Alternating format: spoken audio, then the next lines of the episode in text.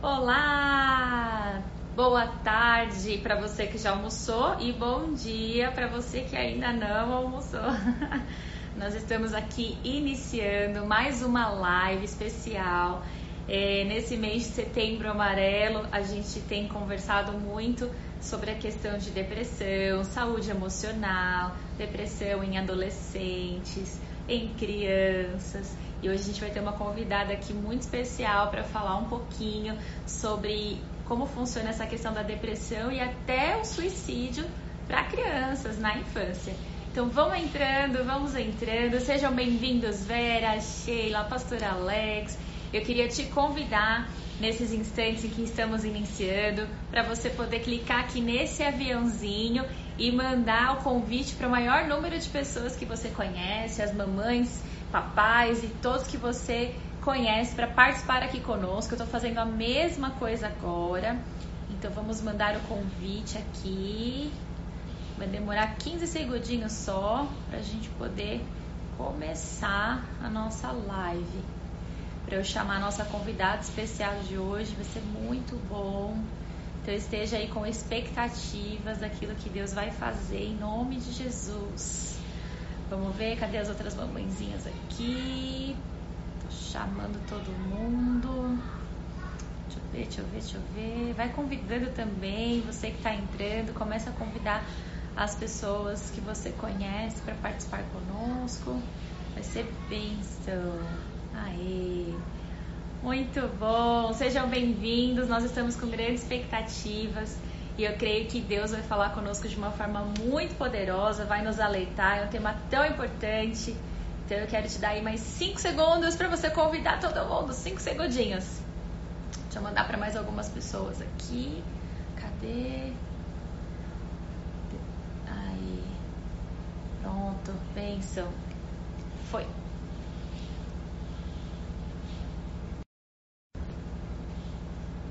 Aê. Muito bem. Cadê? Aê, foi. Sejam bem-vindos! Vamos entrando aí. Bom, eu vou chamar então a nossa convidada de hoje. Espero que você esteja com seu coração preparado para tudo aquilo que nós vamos receber. Olá, bom dia, povo da Cantareira que está entrando. Sejam bem-vindos. Eu vou chamar aqui a nossa convidada de hoje.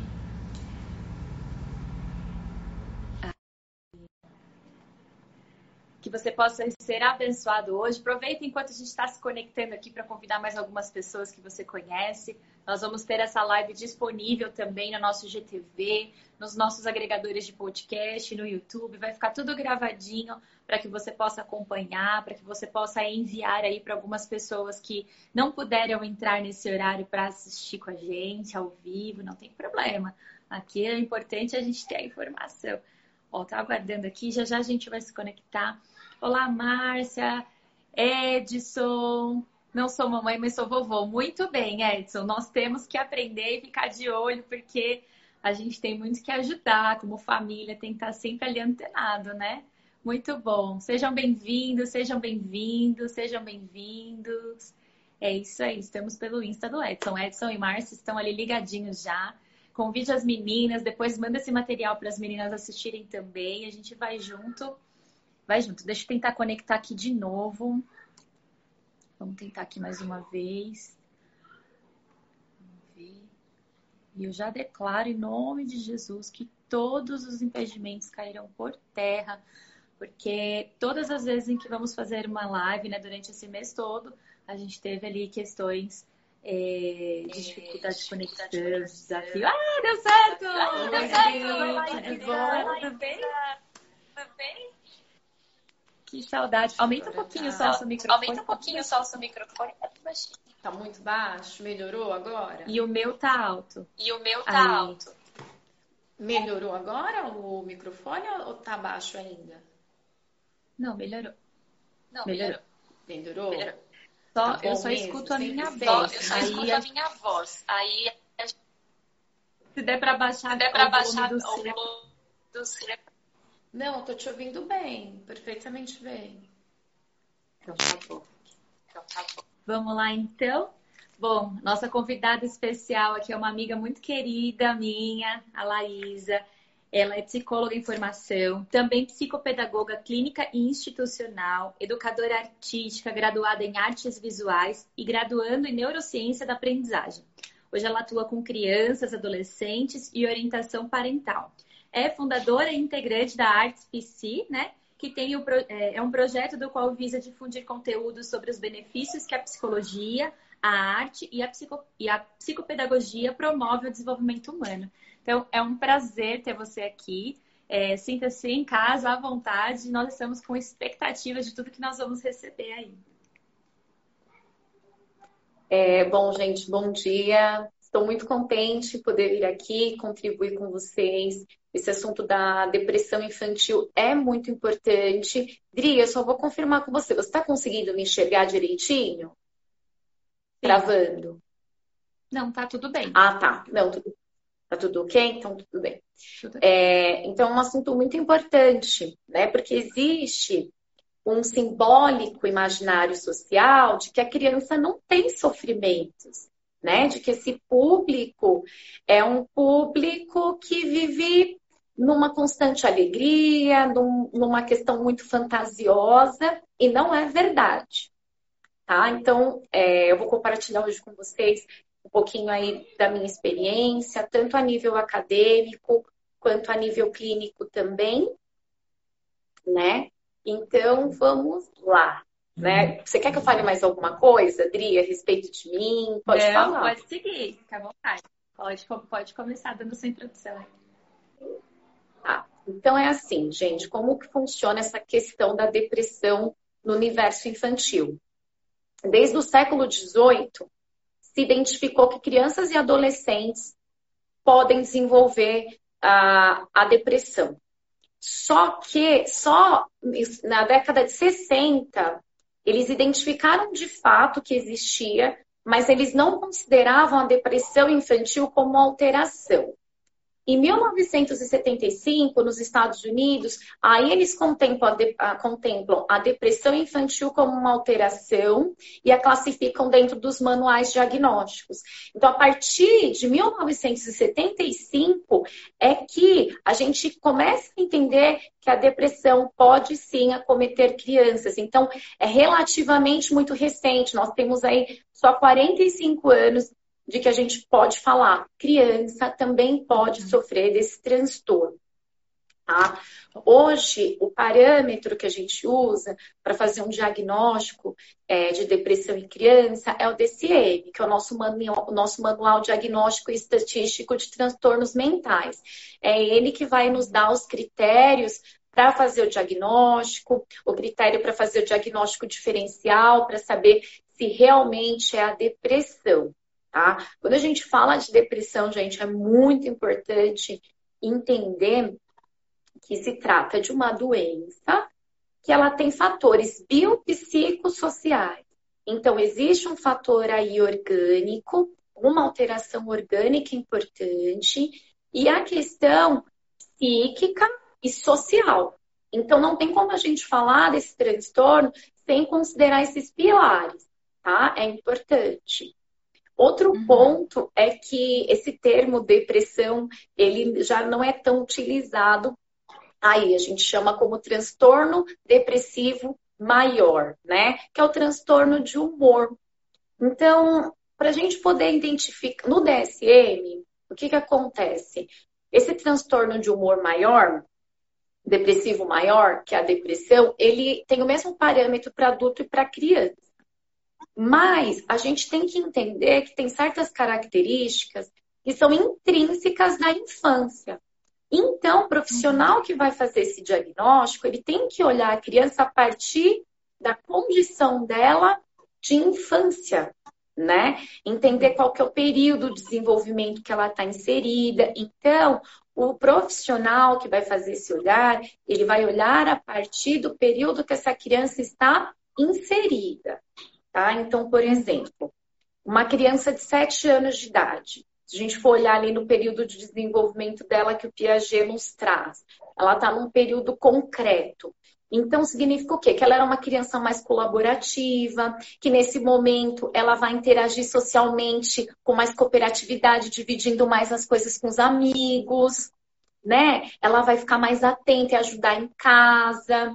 Então a gente vai olhar para a criança dentro desse contexto que ela está inserida. Então é por isso que é importante a gente procurar também um profissional da infância, não que um outro profissional não seja capacitado, mas o profissional da infância ele vai ter um olhar mais abrangente ali das fases do desenvolvimento e tudo mais, né? Uma coisa importante é a gente quebrar os estigmas, gente, a respeito das questões da infância, né? E quebrar essa questão do imaginário social de que a criança não pode ter sofrimentos existenciais.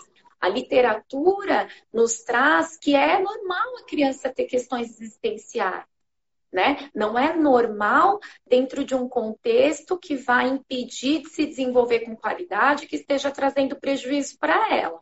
Aí não uhum. é, mas a gente tem que entender que pode acontecer, né? Existe uma questão de preconceito é, de algumas doenças mentais na sociedade como um todo, né? E isso precisa ser quebrado para a gente entender que se a gente tem um sintoma e ali é um, um sintoma que está dentro de um contexto mental, ok, tudo bem, eu vou procurar tratamento para me restabelecer.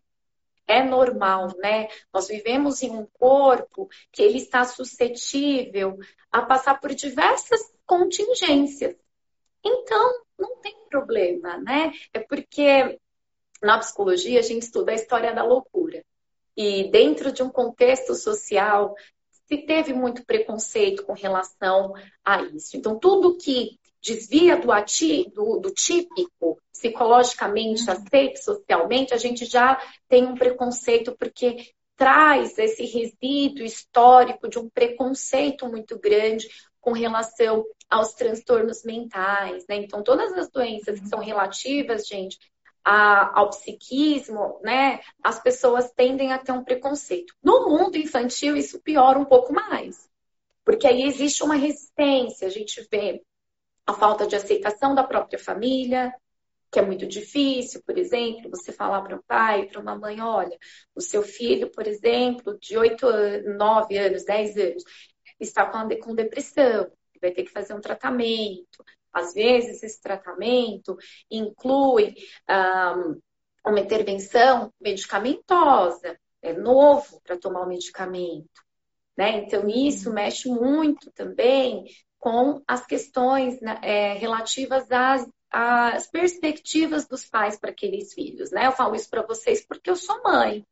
Nós, quanto uhum. pais, a gente tem uma ideação do filho perfeito, né? Então, meu filho, ele vai ser muito melhor do que eu, ele vai ser muito maior que eu. Não que ele não vai ser, né? Os nossos filhos, eles vão estar à nossa frente, mas eles vão passar por dificuldades assim como nós, e dificuldades diferentes das nossas dificuldades, né? Então, é, tem esse contexto histórico aí que eu trouxe para vocês, que eu acho importante sempre a gente trazer para entender como a sociedade enxerga essa questão. Então, o assunto da depressão relativa à infância e adolescente é recente, tem em torno aí de 45 anos. Tá? Então, isso é importante para a gente. Pode falar, Adri. Você entende que esse tempo que nós estamos vivendo, essa geração agora, é mais suscetível a passar por problemas assim do que antigamente? Você acha que essa, esse é, excesso de informação que eles têm, isso ajuda ou prejudica? Ou, não sei, faz parte aí da probabilidade das crianças passarem por momentos assim de crise de identidade, de não saber lidar com as emoções? É assim, Adri, tem dois pontos fundamentais que contribuem para a criança desenvolver a depressão. Tem uma lista de, de, de sintomas, que depois eu vou até falar para vocês aqui, que eu acho importante vocês terem, mas a literatura ela traz dois fatores de suma importância, que é a questão é, da proteção e do acolhimento. Crianças que não se sentem protegidas e nem acolhidas, elas ficam desestruturadas. Então elas tendem a passar por um sofrimento e esse sofrimento ele vai se intensificando de tal forma que pode chegar a uma depressão. Então a gente precisa entender o comportamento da sociedade atual, né? E tem uma coisa na, na psicologia Na psicopedagogia, né? na psicopedagogia eu faço muita orientação parental. Os pais, eles não têm obrigação de saber de tudo. Tá? Então, eu vejo que a ciência, os educadores, os psicólogos, os psicopedagogos, os profissionais de saúde, eles estão à disposição justamente para, junto dos pais, né, trazer informação para que essa informação seja assertiva dentro do lar.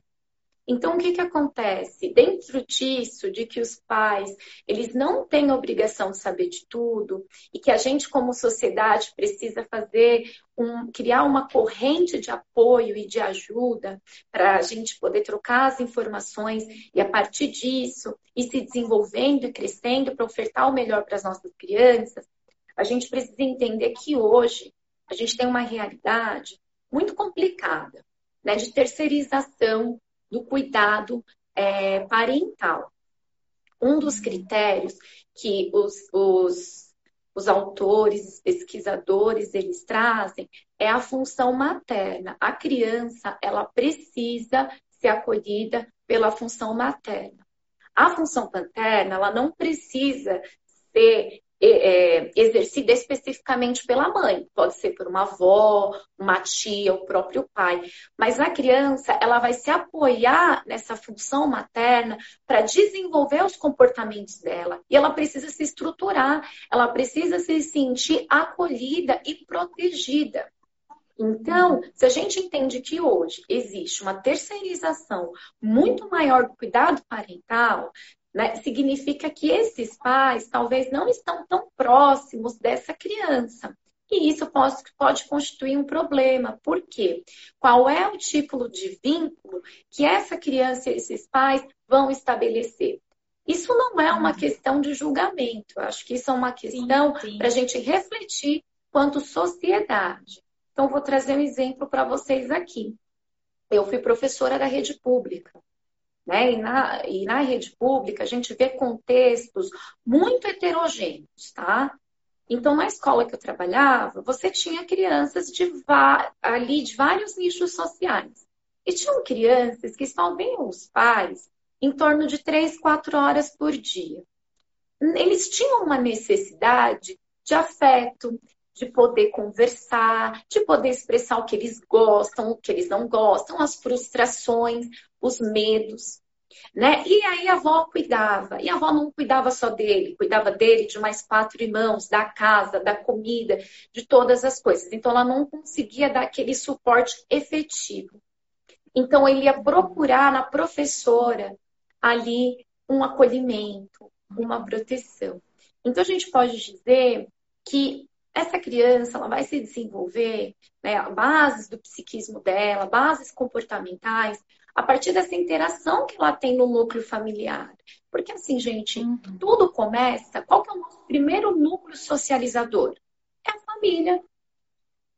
É a família. Eu acho que a mulher hoje, ela tem que ter a independência dela sim, ela tem que ter a carreira dela, mas quando você vai ter um filho, né? Eu falo, quando as pessoas me perguntam, né? Nossa, Maísa, você tem dois filhos, você me indica, o que, que você acha? Você, mãe? Eu falo, olha, isso é uma questão que você tem que pensar muito bem. Quais são seus objetivos de vida?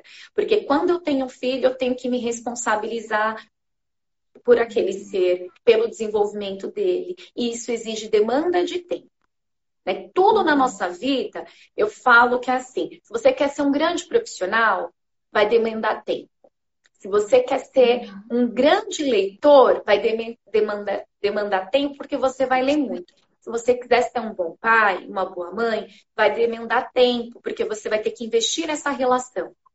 Né? Você vai ter que ter tempo para criar relacionamento, para acompanhar, para estar junto, para conversar. Né? Eu sempre digo que o fator biológico, ele não indica um sinal de vínculo afetivo. O vínculo afetivo ele vai ser construído.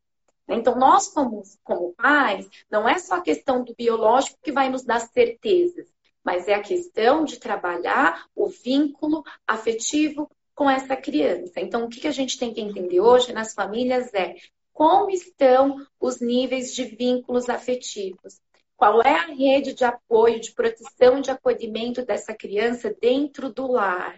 Outro ponto, quais são as políticas públicas que, os nossos, que o nosso Estado propõe para alcançar as famílias? Esse tipo de troca que a gente tem hoje, Adri, deveria acontecer nas escolas, deveria acontecer nas empresas, deveriam acontecer em vários lugares, né? Sim. Por quê? Porque a família precisa de orientação, a família, uma mãe precisa, precisa de orientação para ela entender quais atribuições competem ao papel dela como mãe. Um pai, quais atribuições competem ao meu papel como pai? Então, quando essa família chega para mim, por exemplo, dentro aí de um atendimento psicopedagógico, por exemplo, por quê? Dificuldade escolar é um dos sintomas de depressão. Às vezes a criança está na escola com dificuldade de aprendizagem. E isso é encarado de muitas outras formas, mas ali já está um sintoma da depressão. E aí o que acontece? Essa família vem, e essa família tem uma expectativa, ah, mas eu não era assim quando eu era criança, ou nossa, eu tive tanta dificuldade, por isso que o meu filho tem, e tudo bem. E aí a gente vai fazer um trabalho realmente de psicoeducação com aquela família. Por quê? Para mim mobilizar uma criança, eu tenho mobilizar a família. O trabalho com criança e adolescente, gente, é sempre acionando a família. Eu não consigo desenvolver um trabalho eficiente, adequado, assertivo, com uma criança se eu não fizer isso com os pais junto. Então, quando a gente fala da criança, a gente está falando do núcleo familiar dela. E aí o fortalecimento tem que ser do núcleo para gerar o benefício na criança.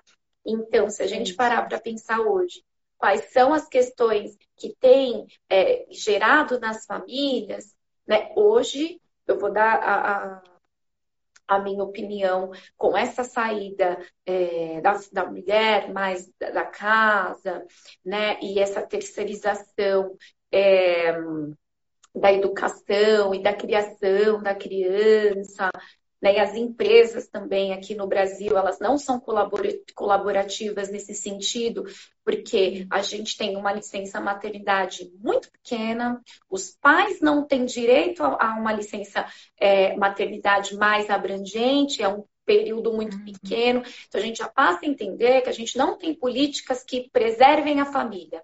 E como a gente não tem essas políticas, né? Isso acaba sensibilizando as famílias em todas as camadas sociais. A gente não vai falar só de uma camada específica, porque a depressão ela não tem uma categoria de classe social. Ainda que crianças em vulnerabilidade social estão expostas a mais estressores, como violência, violência sexual, por vezes, é, privação de alimentos, aí elas têm talvez aí uma probabilidade maior a depressão infantil por estar em frente uhum. desses estressores, é, mais expostas a esses estressores. Né? Então, hoje, a gente vive uma realidade de muito louca nas famílias, uma dinâmica muito agitada, né? onde não se tem tempo para as relações, e isso é uma questão a se refletir, tá? Então, meu intuito aqui assim. também não é nem dizer que a mulher não tem que trabalhar, ou o pai não, a gente tem que exercer as nossas atividades dentro de um equilíbrio, considerando o nosso papel fundamental no núcleo familiar. É isso. Eu vejo que, até por essa falta que tem, e como é importante e relevante o papel da igreja nesse momento, né? Para orientar Sim. os pais, para ensinar muitas vezes como um pai deve se portar, como uma mãe deve se portar, como a família tem que se estruturar, o que a Bíblia fala a respeito disso porque a palavra nos deixa Sim. vários ensinamentos e eu vejo a importância da igreja na sociedade como influenciador, como aquele que direciona o caminho. Então, esse é o nosso papel aqui como igreja também, de abrir os olhos, Sim. de tratar de assuntos importantes para que a gente possa estar ali neste equilíbrio como família, termos filhos saudáveis e assim nós mudarmos a nossa sociedade, né? Sim, exatamente. As igrejas, Adri, elas têm um trabalho importante social, né? Justamente disso, de trazer uma educação né, a respeito ali dos conceitos bíblicos para as famílias. né, no sentido de, da valorização do indivíduo. A criança com depressão tem sintoma de baixa autoestima. Então, por exemplo, como eu posso ter um discurso assertivo com meu filho sem fazer utilização de uma violência verbal, por exemplo? Né? Uhum. Então, isso é muito importante. Né? Como eu posso ser mais acolhedor? Então, as igrejas, elas têm um papel muito importante com os pais, muito importante com as crianças, muito importante de trabalhar a preservação da infância. Hoje existe é, crianças que são estimuladas a não serem crianças, estão tratadas como mini adultos. Isso é prejudicial. Isso é ruim. A infância é uma, é uma etapa que precisa ser vivenciada dentro da sua intensidade, com as suas características, né? E se a gente for parar para pensar, isso é até um retrocesso, porque na antiguidade as crianças eram vistas como mini adultos. E para a gente conseguir chegar no padrão que nós estamos hoje, existia um esforço social muito grande né? Uhum. Então, eu acho importante exatamente isso, as igrejas se colocarem dentro desse papel de apoiar as famílias, de fazer esse trabalho direto, para que exista essa proteção, esse acolhimento, esse discurso assertivo. Por quê? O lugar de aprendizagem, gente, é dentro de casa. Né? Eu sempre falo que os pais são ensinantes, a criança é o aprendente, e aí nós temos o objeto de ensino né, o objeto do conhecimento. Então, o pai é o primeiro professor do aluno, da, da, criança. Ele é o ensinante. As crianças, elas aprendem por imitação. Então, às vezes, uhum. algumas pessoas falam, Laísa, meu Deus, meu filho não para de falar palavrão. E aí eu falo, ok, tudo bem. Vamos fazer uma análise breve aqui. Como que é a conduta dentro da sua casa verbal? Né? Vocês falam muito palavrão. Ah, a gente fala, mas a gente diz para ele não falar. Gente, não, a criança ela vai aprender por imitação. Ela vai aprender por imitação. Porque os pais são os modelos, né? Os pais ou os avós, quem está exercendo ali a função da paternagem. No caso, vai ser o exemplo, o modelo da criança. Então, se eu quero que o meu filho tenha um modelo mais assertivo, eu preciso começar a aplicar esses modelos mais assertivos. Eles precisam fazer parte do meu contexto familiar. Se eu quero que o meu filho tenha rotina, então eu preciso ter rotina também, mas dentro de um equilíbrio, porque existe o contraponto de pais que são muito exigentes, rígidos, ao ponto da criança também um estressor para a criança. Ela tem medo o tempo inteiro de não corresponder à expectativa desse pai, dessa mãe. Isso é uma grande questão também. Então, a gente tem que estar dentro de um espectro que vise o equilíbrio, né? onde aquela criança tem espaço. Filho, fale aqui. Porque, assim, gente, o erro, ele faz parte do processo de aprendizagem a gente vai falar da criança, ela tem um repertório reduzido. Então, às vezes, o pai fala, você me entende? Aí eu penso, não, não entende. tá certo, a criança não entende. Por quê? É. Porque às vezes o padrão do adulto é ele mesmo. Quantas vezes nós, como adultos, a gente tem uma ideia de que a criança pense como a gente. E não, ela não pensa como nós. Nós temos que ter uma linguagem mais lúdica para trazer exemplos para ela, né? Então, deixar que o nosso lar seja um lar é, dinâmico, né? um lar livre de preconceitos, um lar onde a criança possa falar, pai, aconteceu tal coisa na escola hoje. E ela não tenha medo. Por quê? Muitas crianças escondem as coisas por medo, porque quando elas erram, elas são punidas dentro de casa. Então, ela vai pensar no custo-benefício, ela vai optar por não levar aquela informação com medo de ser punida.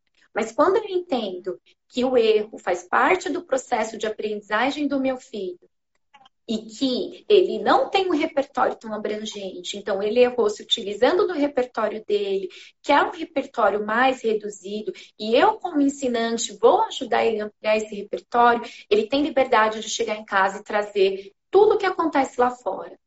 Então, isso é muito importante, as crianças entenderem que o lar que elas estão é um lar onde elas possam se expressar, é um lar que elas possam trazer os erros sem ser julgadas, mas pelo contrário, que elas possam receber orientação. E aí, gente, não tem como a gente não olhar para Deus que nos corrige através do amor, da graça e da misericórdia né? Então a gente tem que ter esse olhar misericordioso também para com os nossos filhos. Muito verdade isso. É, eu vejo que às vezes a gente acaba cobrando demais, né? É, por exemplo, meu filho tem três anos e ele faz coisas que eu falo, meu Deus, na sua idade você fazendo isso, eu falo, já tá com um repertório mais abrangente. E aí, quando você vai ver, não, não é verdade ainda existem coisas que são limitadas. Então, eu não posso também trazer uma expectativa e uma cobrança de algo que ele não está pronto para me retornar ainda, né? Para me, me trazer a resposta daquela expectativa naquele momento. Ao mesmo ponto que eu vejo que também a gente não pode limitar a compreensão dos filhos, porque às vezes a gente acha que eles não, não entendem, não veem, quando na verdade eles sentem, eles sentem a atmosfera da casa, eles percebem o momento dos Sim. pais. Então, tem que ter esse diálogo. Eu acho que o pai ele precisa entender. Não temos as respostas para tudo, então é, existe um momento de eu sentar e pedir perdão. Eu lembro que essa semana passada, Sim. se eu não me engano, eu fui muito dura com meu filho na, na, correção, no modo de falar com ele. E ele falou: Mas por que você tá tão brava? E aí eu pensei: Por que eu tô tão brava? Não preciso. Não, não tem. Nesse momento não precisava. E aí a gente vem de uma carga da semana, de tudo, e acaba agindo às vezes de forma sem pensar. E naquele momento eu parei, eu falei, agachei, olhei nos olhos dele, falei, olha, me perdoa, a mamãe errou, eu não deveria ter ficado tão brava. Tá tudo bem, é assim, assim, assim. Ele tá bom, mamãe, eu te perdoo.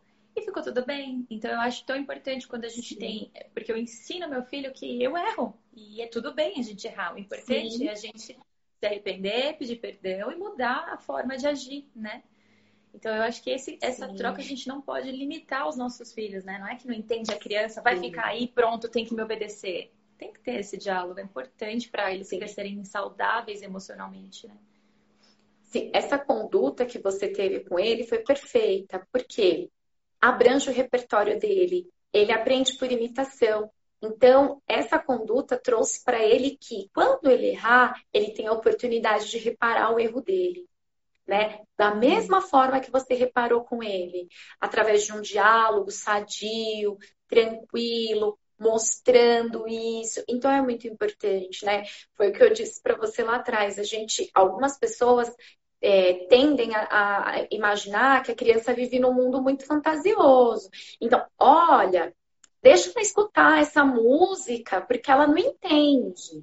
Olha, deixa ela assistir essa música, porque ela não entende. Eles entendem, gente. E o que acontece, pior ainda, é que assim, não é que eles não que eles entendem, eles não entendem com a cognição de um adulto, mas eles buscam interpretações com a cognição que eles têm à disposição, com as interpretações que eles têm à disposição conforme eles vão se desenvolvendo, eles vão ampliando esse repertório, interpretando cada vez mais. Então, por exemplo, tem cenas que crianças assistem, por exemplo, em um filme adulto, tá com os pais. Aí o pai fala: "Nossa, não tem problema, ele não vai entender". Uma cena ali é um estressor, ou seja, causa um trauma, uma cena forte aquilo fica para a criança.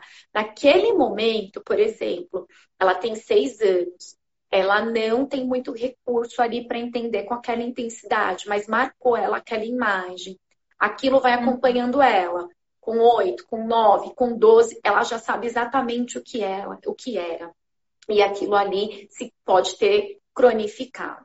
Então, é uhum. muito importante a gente disponibilizar conteúdo adequado para a linguagem da criança e jamais ter um pensamento de que ela não vai entender, porque ela vai buscar interpretações a respeito daquilo, né? E aquilo também pode se tornar um trauma para aquela criança.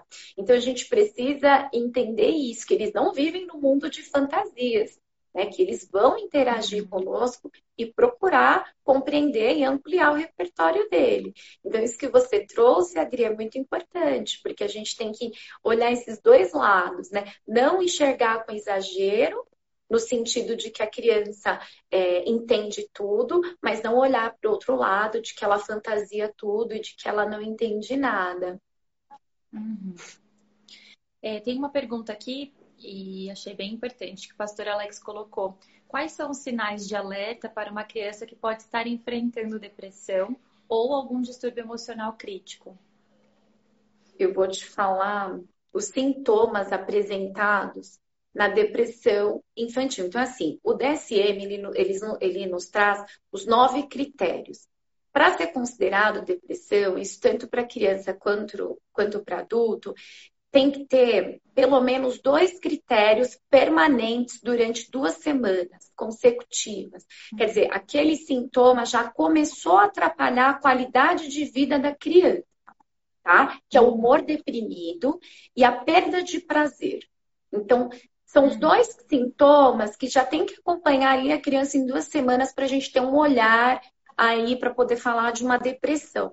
Depois disso, o DSM nos traz outros critérios. Então, a gente vai ter, no caso da criança, a desatenção, a hiperatividade, a enurese. Então, a criança vai fazer xixi ali, não vai ter esse controle.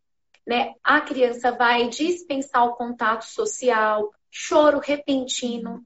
Então, começou a chorar repentinamente, dificuldades escolares. Então, a criança não uhum. vai conseguir se concentrar para poder estudar. Tem sintomas orgânicos também que acompanham a criança, como muita cefaleia, dores de estômago, né, taquicardia. Né? A criança uhum. pode desenvolver ansiedade. Então, a gente tem que olhar o comportamento dessa criança. Por quê? Porque a gente fala do comportamento verbal. Como a depressão infantil, ela não tem uma data específica, né? É um assunto que eu leio muito. Então, por exemplo, tem várias linhas aí dos pesquisadores. Tem pesquisadores que eles falam que tem criança que os estressores começam ali com meses. Então, tem crianças que com algum um aninho, por exemplo, já pode ter, tá desenvolvendo uma depressão infantil. Né? Então, tem uma questão, por exemplo, a respeito do medicamento, né? Porque são medicamentos fortes.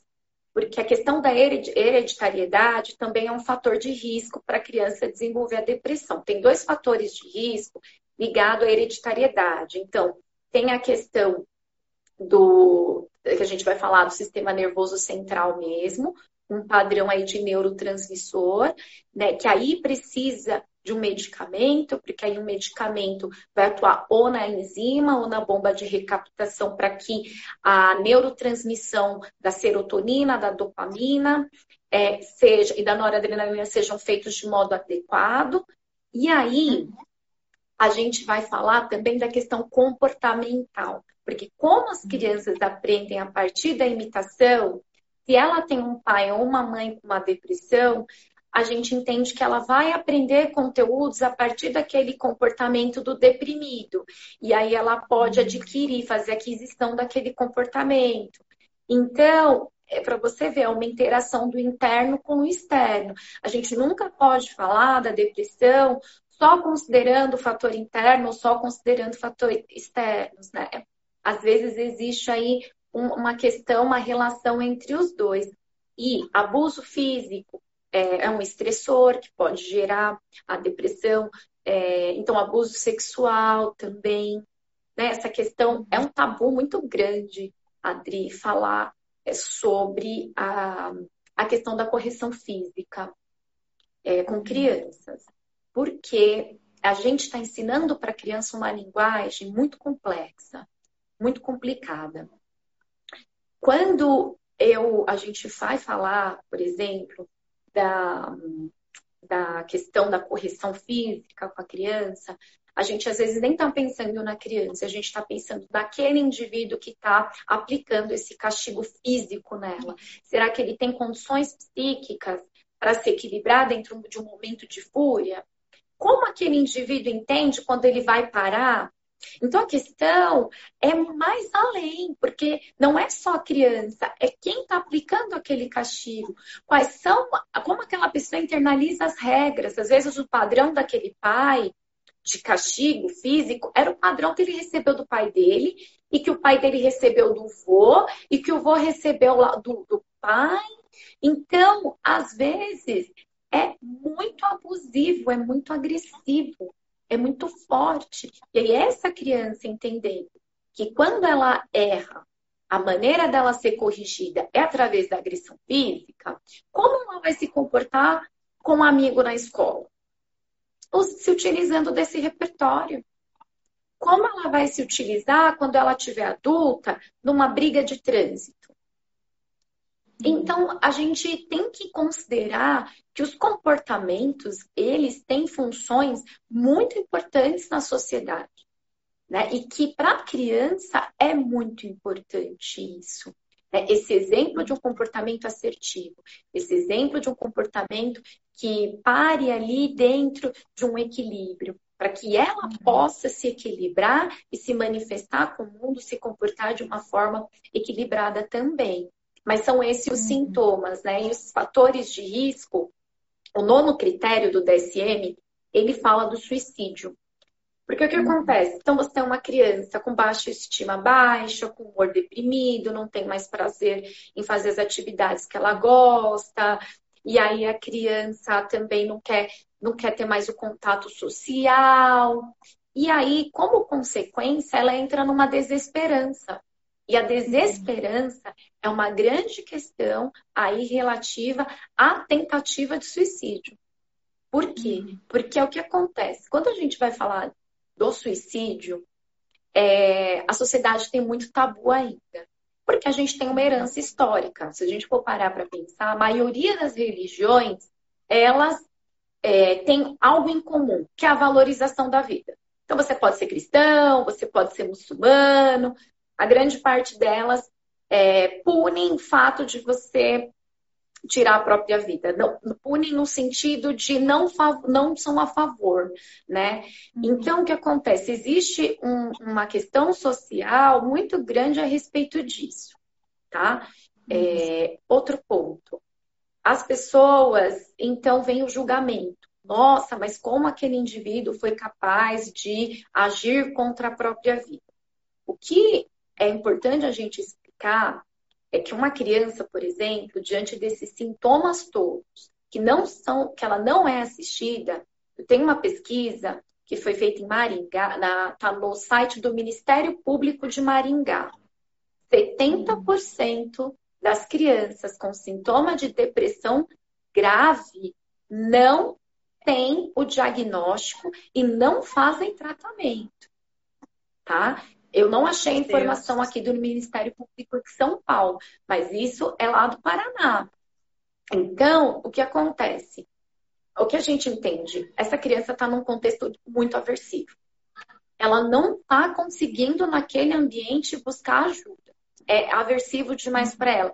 Isso gera um sofrimento tão profundo, de desesperança tão grande, que a única maneira que aquela pessoa possivelmente entende de parar isso é agindo contra si, tirando a própria vida.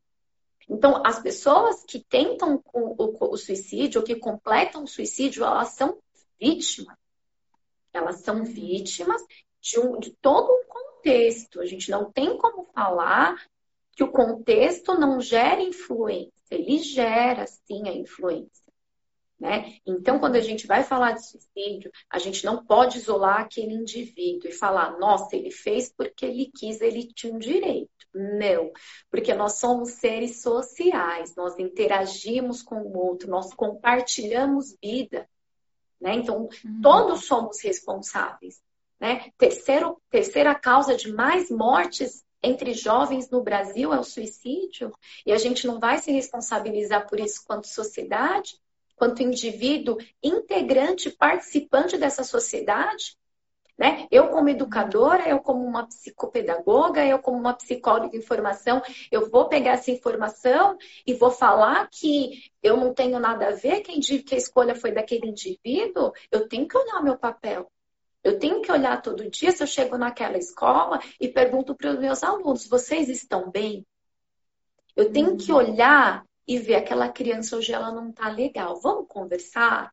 Ou quando aquela criança comete um comportamento muito inaceitável, que naquele primeiro momento eu fico bem nervosa, mas depois eu falo, esse comportamento me comunica alguma coisa. Calma aí, uhum. vamos conversar. Conta para ti o que está acontecendo.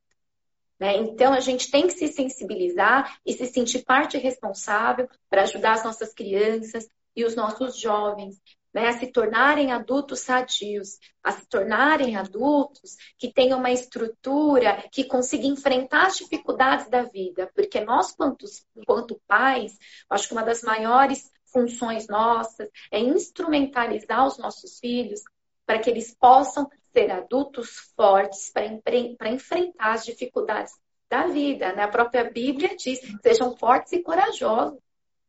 Então, olha aí o que o Senhor nos dá de instrumentos para a gente poder passar para os nossos filhos, e não só para os nossos filhos, para as nossas crianças.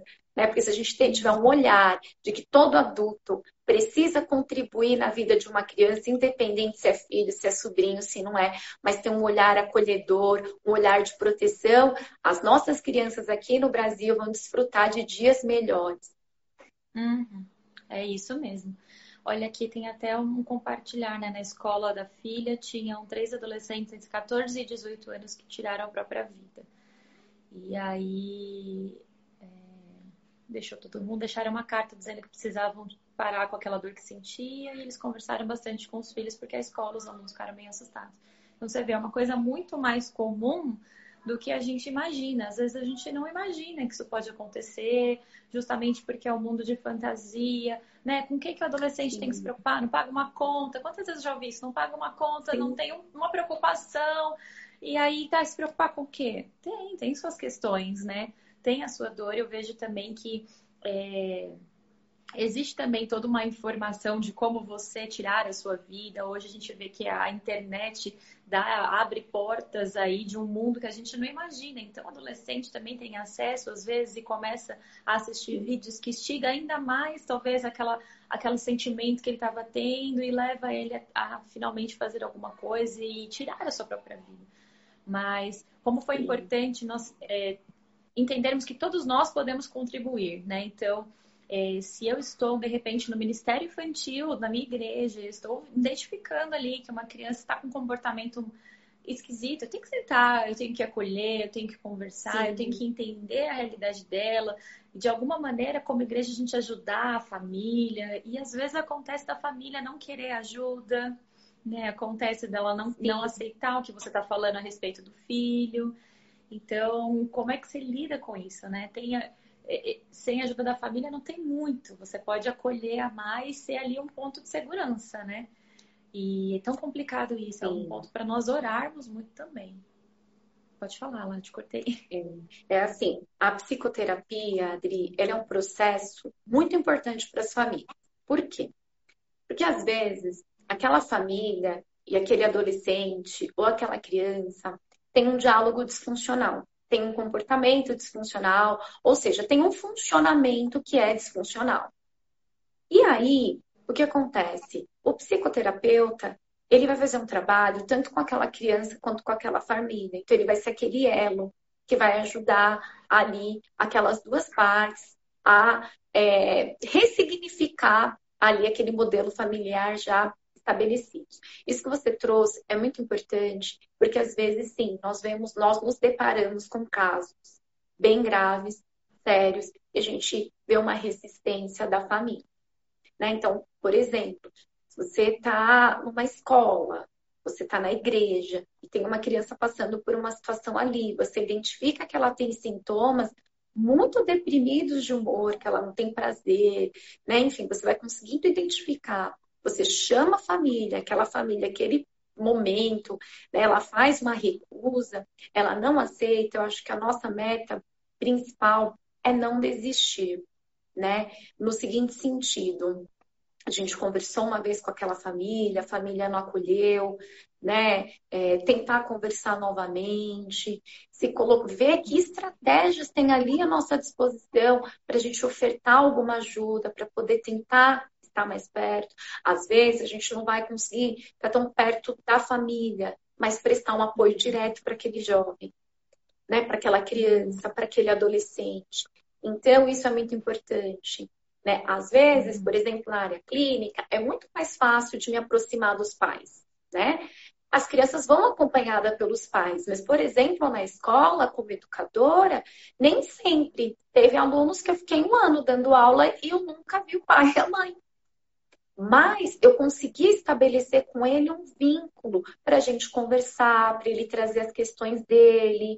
Então, isso era importante, porque ainda que eu não consiga contemplar aspectos importantes para a família, que isso ia fazer a diferença, eu consigo, de algum modo, diretamente, trazer algo para aquela criança, para aquele adolescente, e isso já pode gerar nele um conforto, porque às vezes ele tem uma ideação suicida, ele tem um comportamento autolesivo, ele tem um planejamento a respeito de é, tirar a própria vida e ele te procura e fala: Olha, tá muito difícil para mim, eu tô pensando em fazer tal coisa.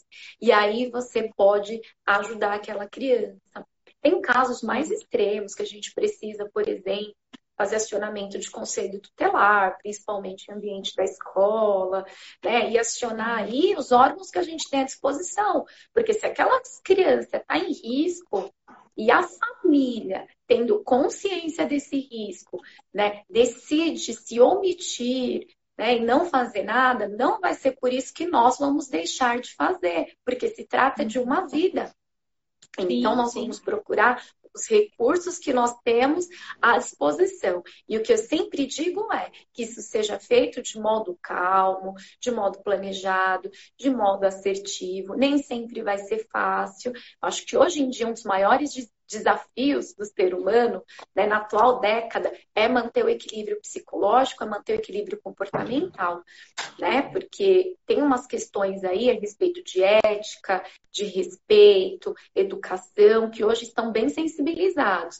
Então, às vezes, você tem que ir preparado para tomar chumbo grosso. Mas aí é você ter aí consciência de fato do seu propósito. Né? Eu acho que quando a gente encontra o nosso propósito de vida, né? quando a gente entende que a gente vem para somar e não para dividir, e a gente busca maneiras é, mais delicadas e sensíveis para fazer isso, as coisas acontecem, começam a se encaminhar, de um, começam a, andar, né? Podemos dizer dessa forma. Sim. Bom, a gente está aqui já no limite do nosso horário, passou super rápido. E eu queria pedir para você, nesses últimos, ah, acho que dá, dá para fazer uns 4, 5 minutinhos, que você me desse, desse dica aqui para os papais que estão assistindo. Porque hoje, como nós falamos, né, às vezes a gente tem que dividir o tempo, porque é a necessidade da mãe trabalhar, do pai trabalhar. Aí tem a questão logística da casa e tal. Então, como que nós, numa condição, né, vou me colocar numa posição assim, como que nós, quanto família, tendo um tempo hoje, devido a, N situações, menor para estar com os nossos filhos, como eu, o que eu devo fazer com esse tempo para suprir essa necessidade dessa criança, para que ele não se sinta desamparado, não acolhido? Tem alguma coisa que a gente possa fazer? Tem, tem, Adri. Primeira coisa que eu falo para todos os pais sempre é conversem com seus filhos. Tenham interesse em saber os sentimentos dele. Né? Então, pergunte para o seu filho: Filho, tudo bem? Você acordou bem? Filho, como que foi o seu dia? Filho, você está com vontade de brincar de alguma coisa hoje? Nesse contexto de pandemia tem sido muito difícil, porque os pais estão trabalhando de casa. Por exemplo, eu estou trabalhando de casa. Então, uhum. a gente tem que fazer uma agenda, colocar um horário. Filho, Hoje nós vamos brincar das 19 a... Você pensa na brincadeira? O que, que você quer? É a gente se colocar junto, é a gente estar tá perto, é a gente querer saber quem ele é, é a gente trazer histórias da nossa vida para os nossos filhos. Eles amam, gente, criança ama escutar histórias dos pais, dos avós. Tragam, sabe, o contexto histórico da sua família. Né? Escolha ali, traga suas memórias, compartilhe suas memórias. É muito gostoso quando você compartilha memórias suas positivas com a criança, ela se sente parte, porque ela quer conhecer aquele pai, porque ela conhece você a partir do que você é agora. Mas aí ela fica imaginando como era você criança. Aí ela se identifica quando você fala que brincava de uma coisa que ela gosta. Isso é muito gostoso, isso fortalece o vínculo, né? Estou fazendo uma atividade da casa com prazer. Filho, quer ajudar a mamãe? Ah, então vamos fazer junto. Gente, é estar junto, é estar perto. Né? A criança, ela quer sentir que ela é assistida, que ela é especial. Né? O mundo infantil ele precisa dessa afirmação. Né? A criança ela, ela, ela constrói a identidade dela a partir também do que nós entregamos a ela. Então, a gente afirmar a identidade dessa criança, dizer o quanto ela é importante para nós. Quando ela errar, acolher com amor e fazer ali uma orientação assertiva, amorosa. Então, são coisas simples né? Que olha, eu não falei de nada material até agora. Tudo que eu falei foram só coisas simples que a gente pode fazer no nosso dia a dia. Né? Então, o amor, gente, ele é o principal. Né? Quem não gosta de se sentir, todo mundo quer se sentir amado, todo mundo quer se sentir acolhido, todo mundo quer se sentir especial. E o público infantil, eles têm mais necessidade né, dessa afirmação. Então, você, pai, mãe, que está assistindo isso, dedique tempo aos seus filhos, né? É um tempo de qualidade. Desliga o celular, né? Desliga a TV, vai brincar juntos, ou vão assistir um filme juntos, mas oportunizem, criem momentos para que vocês possam desfrutar um da companhia do outro e se conhecerem. Você conhecer o seu filho e ele conhecer você, isso é maravilhoso. Excelente. Eu acho que não é né, o tanto de tempo que a gente passa junto, porque podemos passar o dia juntos e não ter esse momento de qualidade.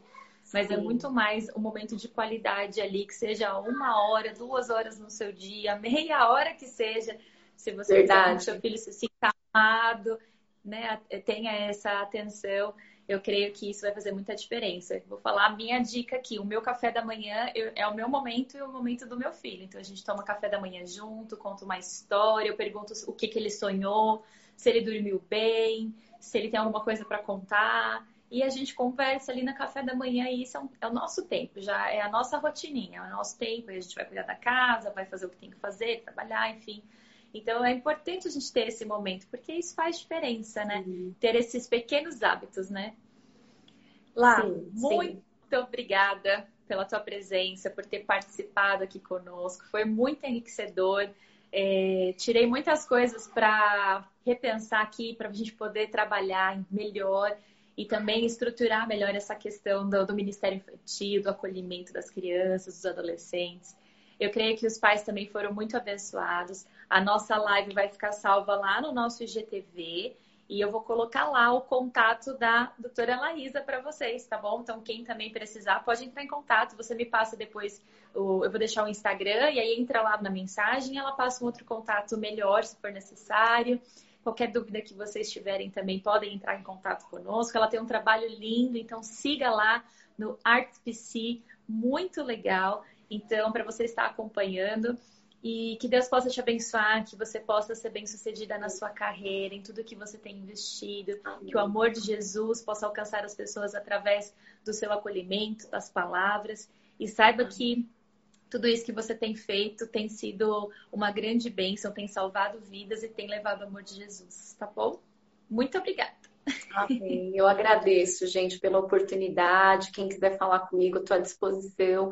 Pode entrar em contato lá pela página da Artes PC. E é isso, gente. Um grande beijo. Foi uma honra e um prazer poder vir aqui contribuir um pouco. Muito obrigada, Adri. Que Deus te abençoe também, Deus viu, abençoe. querida? Obrigada um por tudo. Tchau, Deus abençoe. Gente, também vamos estar com nossa, nosso material lá no Spotify, Deezer e Apple Podcast. Então, se você puder, compartilhe essa live com as pessoas que você conhece, com os papais, com as mamães. Vamos espalhar esse conteúdo para que o maior número de pessoas sejam abençoadas. Deus abençoe vocês. Bom almoço para quem não almoçou e nos vemos em breve. Tchau lá! Tchau, beijo.